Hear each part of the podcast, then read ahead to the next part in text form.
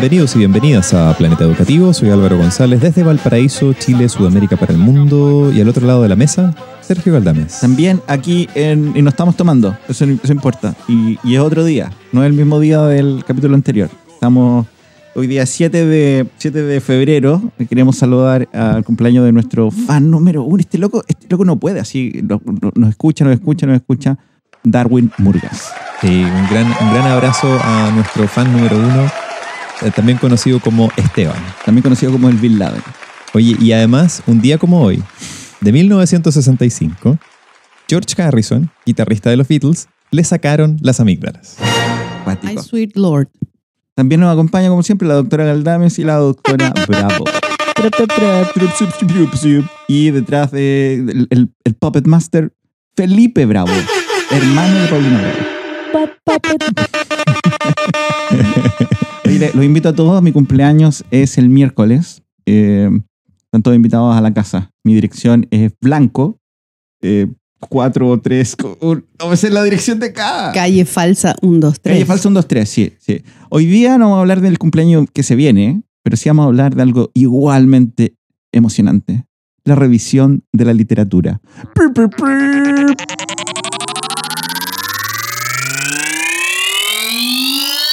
Bueno, siguiendo con, con nuestra idea de la escuelita de verano, gratis y de calidad, eh, avanzamos en este segundo capítulo, como bien dice mi amigo Sergio, futuro cumpleañero, eh, futuro viejito además, No, viejito ya hace 10 años.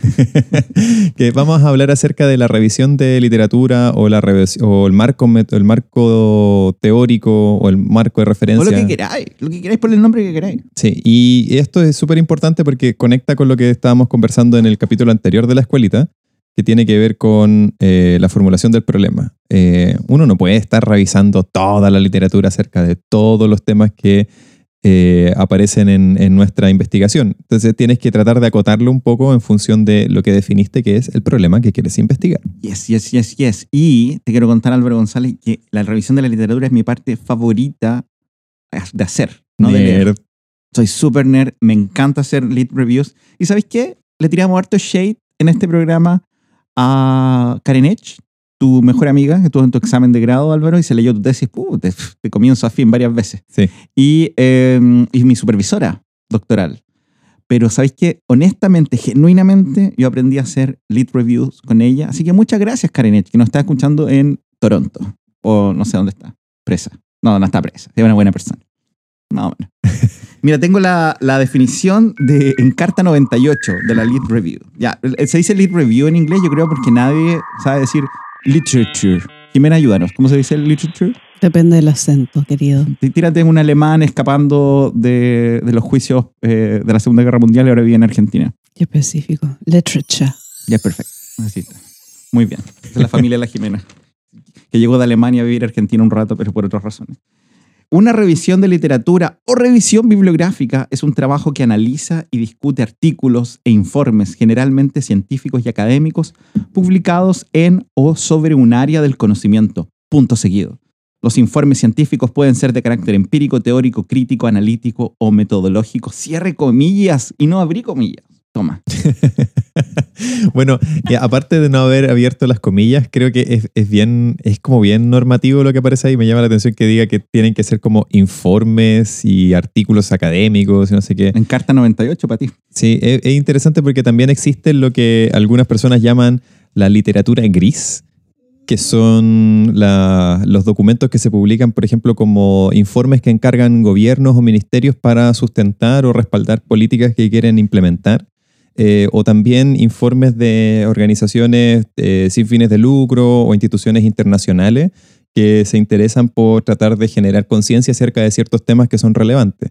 Eh, y se le llama gris porque asumen de que esos documentos no tienen tanta rigurosidad técnica o académica eh, y más bien están, eh, com- entre comillas, manchados porque fueron encargados para ciertos fines específicos. Sí, son medio, medio mercenarios esto, esta literatura gris. Como, uy, consistentemente, oh, el gobierno de no sé quién hizo un excelente trabajo con los profesores. Un aplauso para Piñera de Piñera.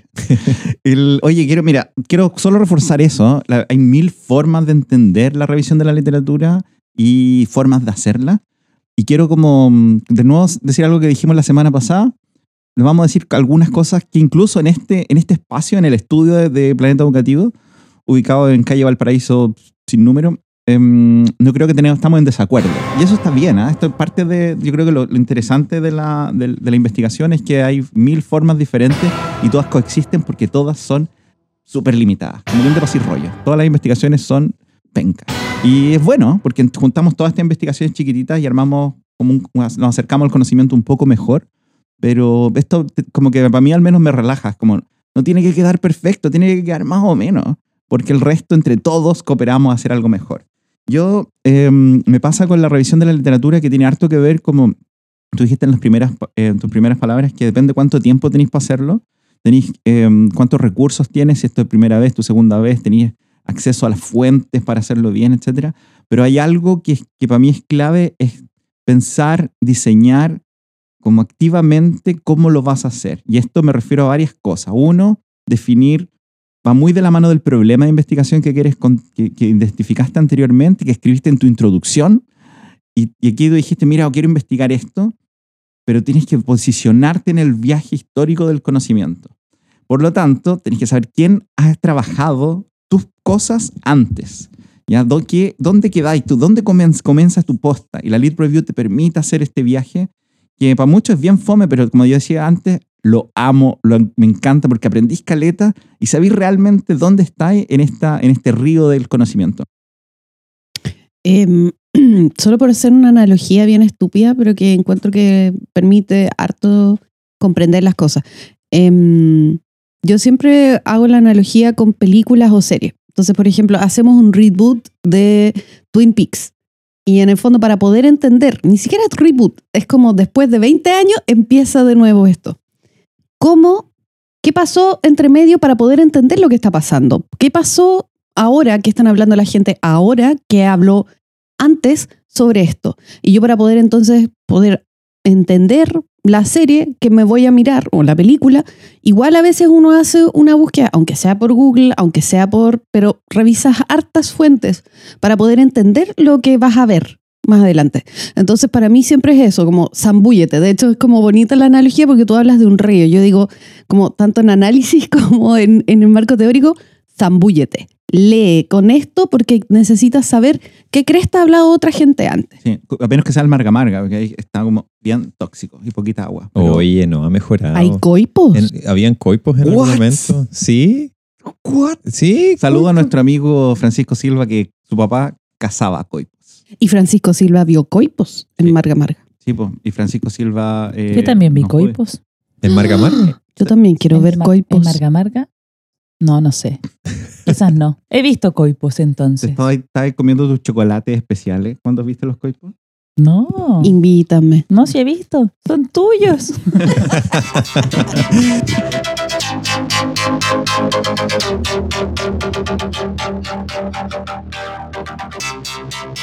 Oye, hay un, hay un tema también que es importante considerar en, en función de lo que ambos galdames aquí presentes mencionaban. Eh, ¿cuán, ¿Cuán lejos hacia atrás tienes que ir también en una revisión de literatura? Hay algunas personas que eh, son muy quisquillosas en, en que la- las investigaciones recojan, por ejemplo, lo- como los trabajos que le llaman más seminales o más como originarios de... Que viene de Semen Álvaro. Por supuesto. Eh, O sea, patriarcado. Sí. Exacto. O, o- o- claro, sí, totalmente. Asúmanlo. Es Semen. Lo asumo. Eh, los trabajos más tradicionales o que fundaron de alguna manera algunas, algunas líneas de investigación y otras personas que son mucho más quisquillosas con que, ok, eso es importante, pero lo más importante es qué es lo que se sabe hoy, el conocimiento más actual acerca de cierto tema.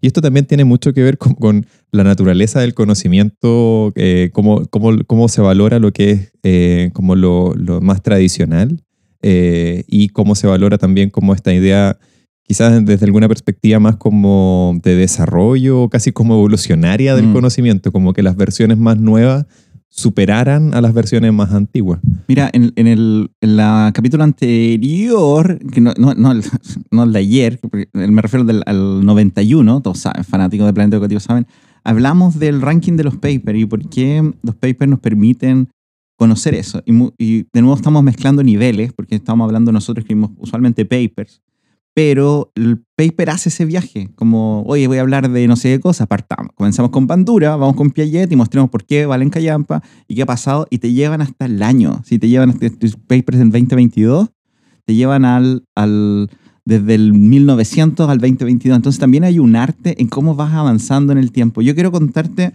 em, yo soy bien discreto en esto, me da lata, a lo mejor no saben, pero yo me gané un Fondesit recién. Entonces, no, en serio, sorpresa. Eh. seis, dieron seis en Chile y yo soy uno de esos seis. Em, pero yo hice uno de retención, entonces les quiero contar, él puede ilustrar y a lo mejor les da pista un poco cómo lo hice. Como entendiendo que mi pregunta era ¿qué retiene un director en una escuela? Esa pregunta sí yo respondí un montón de veces antes. Entonces primero como tuve que definir como lo, cuáles son estas, cómo un estudio nuevo contribuye a algo que ya se ha ido hablando parcialmente en distintos lados del mundo. Entonces tengo como definir mis keywords, entonces definí mis palabras clave, definí el tiempo, como lo dijiste tú recién. Dije, oye, ¿sabes qué voy a mirar cuánto? 20 años para atrás, 30 años para atrás, 50 años para atrás. Y eso depende de, tanto de lo que tú quieres hacer como de lo que te piden en una revista, lo que te pide tu jefe, tu, tu, tu guía de tesis, etc. Y después puedes poner dónde lo vaya a buscar. Ya no, no, no pensar así en el caos absoluto, podéis meterte en journals, podéis meterte en, en, en ciertas indexaciones y nosotros hemos presentado algunas opciones en capítulos anteriores y, y rastreáis esta pregunta antes. ¿Cuántas veces ha, ha ocurrido? ¿Dónde aparece? ¿En qué país? ¿Aparece solo en Estados Unidos? ¿Aparece en Latinoamérica? ¿Aparece en Asia? ¿Dónde empieza a cambiar quién está escribiendo? Y con eso tú tenéis como eh, eh, varias opciones de cómo organizar la revisión de la literatura, pero en mi cabeza hay, hay dos grandes. Una históricamente. Y puedes decir, mira, sabes que por décadas, en, esta primera década ocurre esto, esto, esto, y me acuerdo que tú hiciste algo muy, cáchate, un, un cliché de Planeta Educativo, tú hiciste algo muy, muy bonito cuando hicimos nuestra tesis de pregrado con la gran Paula Herrera y el even más grande Luis Ahumada, que tú hiciste algo con las políticas educativas. Y te acordás que hiciste las olas, las olas de Álvaro González, decía, no, esta ola, esta ola, esta ola. Ya, es algo así, tú puedes contar, mira, cada década va cambiando. O otra cosa es poder armarlo por temas. Tú decís, mira, sabes que hay, tres grandes temas. Un tema centrado en la persona, centrado en la escuela y centrado en la política. Y dentro de cada tema también lo podía organizar por año. Y eso te ordena caleta, porque decís, ya, ok, ¿cómo cuento esta historia? Tengo 100 papers, tengo 100 artículos, 100 fuentes. ¿Cómo las voy organizando? Mira, no hay una forma, pero al menos hay dos grandes formas que te pueden hacer la vida más fácil. Por historia y por tema o la integración de estos dos elementos. Espérate, tenemos una llamada desde Valparaíso, eh, la doctora Paulina Bravo. Paulina. Eh, yo iba a contar mi experiencia con mi lead review en, en la tesis. Eh, que hice algo medio mezclado porque di- dividí mi proceso de la lead review en los textos que, con, los que era, con los que yo estaba familiarizada y con los que no. Porque mi tema tenía o tiene que ver con educación científica y su dimensión sociopolítica. Es más, mucho más larga la historia, pero lo que tiene que ver con educación científica era lo que yo definí como lo que es mes más, más familiar. Entonces ahí escogí y busqué en lo mismo que dijiste tú, como en cierto periodo de tiempo, eh, palabras claves en ciertas eh, bases de datos, busqué los artículos que yo también más o menos cachaba que he leído sobre currículum o desarrollo curricular, sobre grandes ideas, sobre desarrollo profesional docente en términos de formación continua, etc. Y lo que me era menos familiar, ahí me agarré de otra autora que habla sobre, como lo decía algo así como como que sentí mi camino eh, por, el, por la literatura, algo así. Muy bonito. Como, y y esa, esa parte la hice con literatura que me era menos familiar, que tenía que ver con todo lo sociopolítico y cuando me puse a leer sobre poder y sobre jerarquías y sobre la academia y no sé qué, como, o subjetividad. Eh, entonces ahí como que seguí ese camino por lo que me iban o comentando personas que iban, no sé, por el Felipe, la Coca, la Claudia Lapin, mi supervisora, diciéndome, busca este texto, lee esto, y desde ahí iba como armándome un camino sobre esto que me era menos familiar. Y ahí como que mezclé estas dos formas de hacer la lead review, entre una versión muy tradicional, tiempos, eh, keywords y lo que sea, y esta otra que era como recomendaciones, sueños, eh, no sé, comentarios que escuchaba por ahí, y desde ahí me metía en ese tipo de artículos también. Em, algo que siempre me pasa como apoyando eh, a estudiantes de pregrado de párvulo, siempre queda... estoy pensando justo en una defensa que vi hace un par de días que presentaban a Thorndike de 1920 como parte del marco teórico. 100 años, tal cual. Entonces le dije, ya, perfecto. Ok, y lo estás mezclando con teorías de cognitivas, así como funciones cognitivas. Porque este caballero de 1920 todavía es válido o interesante o te hace pensar para que quieras investigar esto. ¿Cómo te da herramientas en este momento? Porque yo siempre pienso el marco teórico como algo que me hace pensar, pero que me da herramientas para seguir este camino. Y ahí me siento muy mm, interpelada por lo que dices tú, Pauli, porque creo que yo, yo como que esa es mi línea. Em, ¿Qué dice este caballero que puedo usar? Pero lo tengo que decir, lo tengo que explicar también. No solo decir, ah, ya este caballero en 1920 dijo que los niños aprenden caleta con el arte. Estoy inventando, no es así. Ok, dime por qué esto es válido todavía. ¿Qué pasó en estos 100 años que nadie ha pescado Don Thorndike? ¿Qué pasó en estos 100 años que nadie ha actualizado esa teoría? ¿O por qué lo que se ha hecho no es suficiente para el contexto chileno o esta sala de clase en la que tú estás? Yo creo que una de las cosas principales que saco como de las experiencias de ustedes es que hay que darle un sello propio a la, a la revisión de literatura, al a la revisión bibliográfica, marco teórico, lo que sea. Eh, yo creo que no hay nada peor que, que armar un marco teórico que es excesivamente descriptivo, que no tiene como una intencionalidad, que es, es básicamente una colección de cortar y pegar eh, eh, definiciones que otros autores han escrito en otro momento. Entonces esa es la parte desafiante de esto, porque básicamente dependiendo del acceso que uno tenga en términos de biblioteca, bases de datos, lo que sea, tú puedes acceder a, esta información y sacar trozos de lo que otra gente ha escrito sobre el tema que te interesa investigar, pegarlas todas juntas y, y ya está.